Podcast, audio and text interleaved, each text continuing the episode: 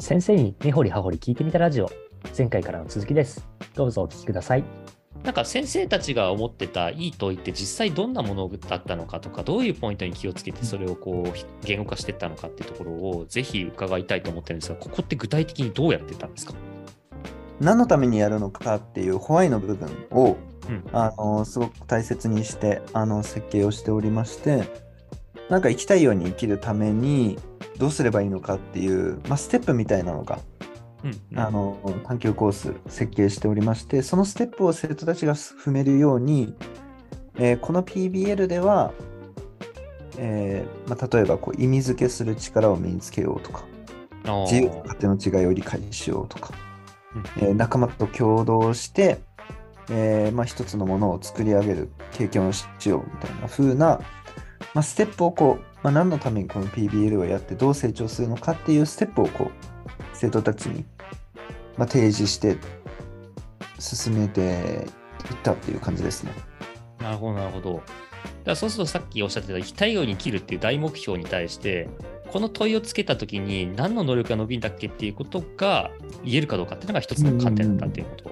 そうですね。ですかね。あそうするとあれですかね、生きたいように生きるっていうものに対してのこういう能力があればっていうものが、なんか前段階こう先生の中で言語化されてるってこと感じなんですか？あそうです。はい。あ、なるほど、なるほど。なんかそういう意味で言うと、なんかよくある学校ルーブリックみたいなものもありますけど、なんかこういう能力があるといいよねっていうコースルーブリックみたいなものがあったりとかって感じなんですか、イメージ。確かにあのそれをもとにあの生徒たちが自己評価をして生きたいように生きるための、まあ、ステップの一つ目自由と勝手を理解してるはできてるのかどうかっていうのはあの定期的にこう取ってはいましたね。ああ、なるほど、なるほど。だからお互い、なんだろう、視点がずれないですね、先生と生徒の間でも。これ、ちなみにこの生きたいように生きるための能力のそのブレイクダウンっていうのは、みんなでやったんですか？まあ、コースのその設計者ですね。でもそのさっきおっしゃってたすごい世界を変えるぞっていう熱い先生がうんまず最初にコース作るときに生きたように生きるってこういう能力が必要だよねってボンバーンって作ってそうです、そうです、そうです。で教師団に出してうん、これが我々のコースで必要な能力なんだって言ってでまあそれをみんながあそうだねって納得したものを今下地にしてるって感じなんですね。そうですね。これすごいいややれたらすごいいいなと思いながら結構悩む先生いるんじゃないかと思うのでお伺いうん。意地悪なあの質問しちゃうんですけどこういうもんだよねって言った時に反対する先生とかもいる気がしていてうんうん音校だとどうでしたか？こうこれの能力だよねって出したらそうだよねってなったのか？議論があったのか？うーん、いや、これだねっていうのは、まあ、もちろんその、たくさんの議論がされた中での、あの、このビジョンだったので、いきなりバーンって出たっていうわけでもなく、いろあんなこうディスカッションを経て、そこに行き着いたっていう感じです。あなるほどなるほどだから先生が一方的というよりはいろんな議論は含めて分かったじゃあ俺が一旦今の議論まとめて作ってくるからって言ってこれだなっ。て感じでもそういう、はい、イメージです。いやー、そうですよね。結構じゃあその前段階は、生きたいように生きるってなんだっけ？みたいなことの議論がめちゃくちゃやられたんですか？うん、ですね。なるほど。え、これなんかちょっと泥臭い話もちょっと聞きたいなと思うんですけど、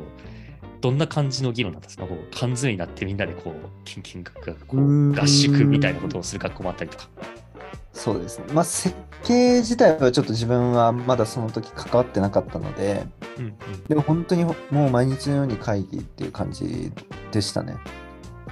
じゃあもう毎日顔つき合わせてお互い思ってることを言語化して、時にはそうじゃねえだろうとか言いながらぶつかってってなんとなくまとまってきてる部分を最後もう目処付けする先生がこう目処付けして持ってきて、うんみんなでそこで腹落ちが最終的にされてるみたいな。うんうんうん。いやーなんかなんとなくいや私も思うんですけどなんかその泥臭いステップって結構大事なんだろうなっていうのはすごく思っていて、やっぱ腹落ちしてるこの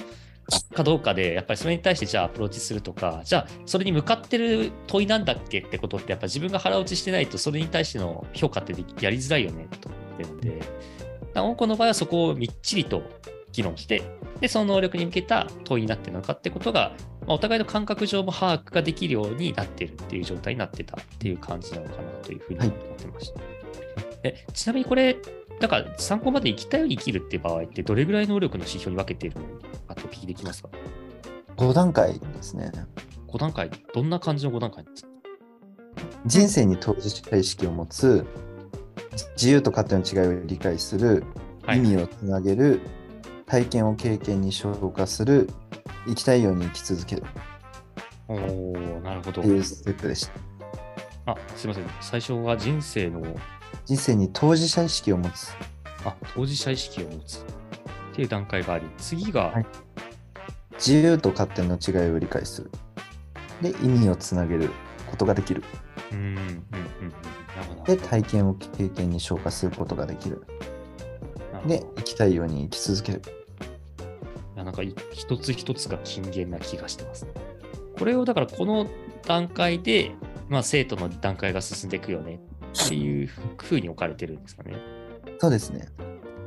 で、だか日々先生はなんかこう次の PBL、あ次の PBL っていうか、まあ、次のプロジェクト何がいいかなってテーマを考えながら、いや、宇宙っていうふうに考えると、なんかこう新しい体験をしてそう経験に消化するとかっていうことができたりとか、あとは宇宙っていうものっていろんな切り口があり得るので、いろんな授業を作りながら意味をつなげることができそうだよね、みたいなこととかを、こう、この5つの観点で考えながら、このテーマっていいテーマなのかもしれないっていうことを、まあ、判断して、提案して、またみんなでこう、こういろんなこう意見をぶつけ合って、問いの形に消化していくっていう作業が発生しているそうですね。っていうイメージですかね。ありがとうございます。いやー、でもやっぱここの言語化なんだろうな。じゃあ結構この5観点でみんなが問いを持ってきて、えっとぶつけながら、これがいい問いだよねっていうものを作る。でうん、生徒にも、いや、今回こういう問いにしたよ。なぜならば、みんなその5観点の中の、ここのポイント今回伸ばさなきゃいけないけど、これをやるとここがこういう意味で伸びるんだよみたいなことを最初に説明をしているんですかね。うんうんうんそうですね。そこをなんか最初のマインドセットでがっつり伝えて進んでいくという感じです。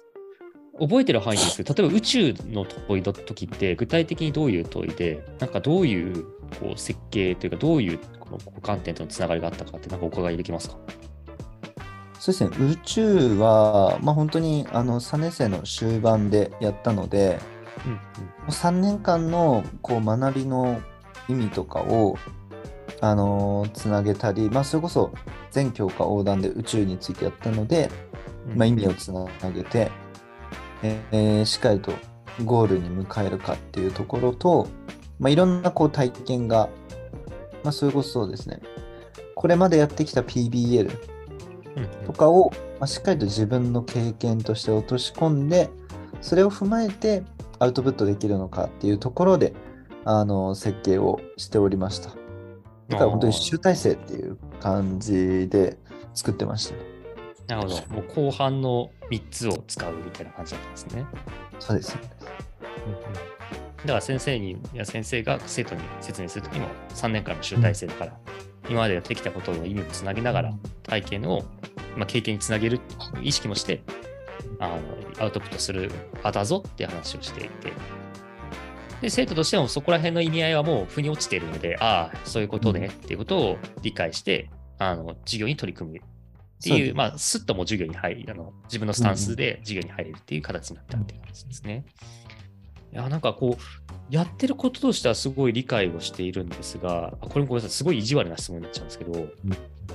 1年目いきなりこれを生徒にやらせるって納得を作るのってめちゃくちゃ難しいんじゃないかなと思っていて、というのも、生徒って最初にこれだよねって言われたときに、へえって感じじゃないですか。場合によっては、なんか言ってることわかんないな、みたいな感じになってきたりとかするんですよ。だからやっぱ彼らもこれを腑に落ちる瞬間がないと、多分か、なんかこう、この問いがいい問いなのかとかもわかんないし、納得性ってどうやるんだろうっていうのは最初難しい気がしているんですが、なんかどうやってこれを、なんかこの問いに対する納得性を作っていくかっていうと、どういう最初のステップがあったんですか？そうですね、納得性で言うと入学前から探究コースはこういうコースです。ビジョンはこうです。それを、あのー踏まえた上でしっかりと3年間やれますかっていうところで、あの試験としてはあのペーパーテストの試験ではなくて、うんうん、そこの1対1の面接だったんですよね。なので、しっかりとそれを理解して来てる生徒。うん。逆に納得してない生徒は、あまりいなかったというか、なんで納得してないのっていうところに行き着くというか、いやー、すそういうごいですビジョンでね。言ってたでしょっていうところです。なるほど、なるほど。じゃあもう、最初の入り口の段階でセレクションしちゃってるんですね、その、ここに対して納得性がそうですね。まあ、セレクション、なんかこっちで選ぶっていうよりは、生徒がしっかりと選んだ上で、自分の選んだ道なんだから、しっかりと責任持って、それこそ自由と勝手っていうところと同じように、自分のこう選んだ道なんだから、責任持って、当事者意識持って進んでいけっていうところのマインドセットをこう入学前であったり、入学後も常々してるっていうところですかね。いやー、面白い。いやー、ありがとうございます。いや、ここまで徹底してる学校、なかなかないかもしれないですね、本当に。いや、そうなんですよ。小島先生がすごいさっきから渋い顔してたんで、ぜひちょっと小島先生何を考えてるのか聞いてみたいなと、ちょうど思ってたところで、今、小島先生手を挙げていただいたんで、小島先生からもご質問お願いします。すいません、渋い男で。あの、そうですね、あの、すごい興味深く聞いてたんですけど、結構、その探究活動っていうのの、そもそも、その教科としての、学問としての捉え方っていうのが、結構大事なのかなっていうのもずっと思ってるんですが、なんか今まではその探究活動っていうのは、ある意味その研究実習みたいな側面がすごい強いなって自分は思っていて、それは大学生とかが今までやっていたような自分で問いを立ててそれのための研究の手立てを考えてでそれによって生み出されたものをアウトプットしていく論文にしたりとか、まあ、プレゼンテーションを行ったりっていう学問だなっていうのは思ってたんですがなんかその研究実習っていうような意味合いで読み替えた時になんかほぼこの学問の80%ぐらいを占めるのって問いを立てることなのかなってずっと思っていたんですよ。生徒が自分の学問に対する関心を持ってであるいは社会の何か社会の課題とか問題とかなんかそういうものを捉えてこういうことをしたらこういうことが起こるのではないだろうかとかこういうことがあるからこういうことが起こってるのではないだろうかっていう問いを立てるっていうだ気づきっていうのから仮説を作ってそれに対して研究を進めていくっていうのだと思うんですけどなんか今この先生の、えっと、ぜ前任の学校ですかね。なんかの取り組みを聞いていると問いを作るのは先生なのかなっていうふうに思ったんですよ。だから大元のプロジェクトのベースをポンって作ってるのが先生なのかなと思ってて。でそれを生徒がじゃあ今年はこれでいくからって言ってみんながアウトプットするっていう経験を持つっていうことなんですけど。でこの話の肝はですねあの生徒が問いを立てるっていうプロセスはこのプロジェクトベースラーニングの中には発生するのか否かっていうのをちょっと知りたいなって思ったんですよね。です。まあ、あの PBL 自体が課題解決型学習ではあるので、あの基本的にはその、まあ、テーマ宇宙 PBL とかアイヌ PBL っていうあのテーマは教員がやるんですけれども、そこでの課題発見は生徒たちがやるっていうイメージですね。アイヌ PBL だったら、アイヌ文化をテーマにこう全教科で生徒にインプットするんですけれども、じゃあその中でアイヌ文化において今何が課題なんだろうっていうのはチームごとであの生徒たちが設計をして、まあ、それこそ問いを立てて自分たちであのサイクルを回して進めていくっていう形でやってました。あとはあのま毎週金曜日とかにこれ3年生だけにはなるんですけど自己調整学習っていうところで自分であの問いを設定して、まあ、課題を設計して自分でこう1年間やりきるみたいなそういう時間もあったりするのでなんかあくまで教員は本当に大枠だけ作るっていうイメージですね。でその中身をデザインするのはあくまで生徒たちっていうのでやってました。なるほど、わかりました。ありがとうございます。結構その枠を作るっていうところが、なんか、すごく大事だなって思う反面、教科としてね、成立させていく上で大事だなって思う反面、結構、当事者として考えていくと、なんか、諸刃の剣感も結構感じてて、先生が枠を作れば作るほど、なんか生徒の問いが誘導されてしまうっていう恐れを感じる時があるんですね。なんかそこの問題な、まあ、あってもいいと思うんですよある程度その枠の中に生徒が入っていくっていうのは大事だなと思う大事というか進めていく上では有効になる時もあるんだけどこれって結構栗田さんどうですかね？なんか諸刃の剣感を僕たまに感じるんですよ。いや、そこすごくわかります、私も。あの、うん諸刃の剣だし、なんか多くの先生が誘導しちゃってる気もしていて、うん、そのその方がうまくいくと思う先生が多いなって気がしてて、私の感覚として。なんで、なんか、どういう流度感で提示してるかはすごく私も気になりますね。そうっすよね。うんなんか結構その道が作られてないと年間のプロセスなんかその計画も立てづらいからだと思うんですけどね。うん、でもなんかそもそも道を敷くことが探究学習において大事なのか否かっていうのもねちょっと葛藤するところだなといやー、そうですよね。いや、ここだからこそ、あの細川先生にお伺いしたいなと私も今聞いてて思ったんですけど、やっぱ最初は、さっき言った通り、こうある程度自分でものを考えるっていうスタンスを持ってる生徒が入ってきますなんですが、まあ、1年目、じゃあ、大きくアイヌ文化で、じゃあ、今日今回 PBL やっていくよって言った時に、とはいえ、個人個人問いが立てられる人、問いが立てられない人、まあ、あるいはその問いを立てたけど、なんかこの問いってちょっといまいちじゃねみたいな、こう結構いるんじゃないかなと思ってるんですけど、この問いを立てる力についてどうアプローチしてどう評価してるかっていうのをちょっとこう聞いてみたいなと思ってるんですが、なんかまあ今のこの大きな問い、まあ、大きな問いっていうとちょっとごちゃっとしてますが、大きなクエスチョン、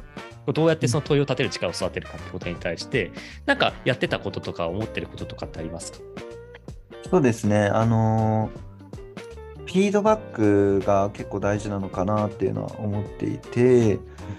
まあ、なんか結構チーム面談みたいな